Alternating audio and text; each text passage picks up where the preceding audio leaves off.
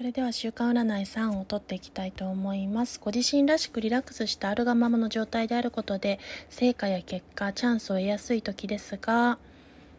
悲しみや挫折感も同時に味わいやすい時でもあり、敗北感によって気持ちが押しつぶされそうになりますが、再建や再構築のための必要な破壊と捉えることによって好転させていけます。そしてそこの未来にはその再構築や再建の先には相互理解が深まる暗示です。信頼関係や絆愛情に恵まれ他者との会話や対話その交換が成立するでしょう。それでは最後までご視聴傾聴ありがとうございました。週刊占いさんでした。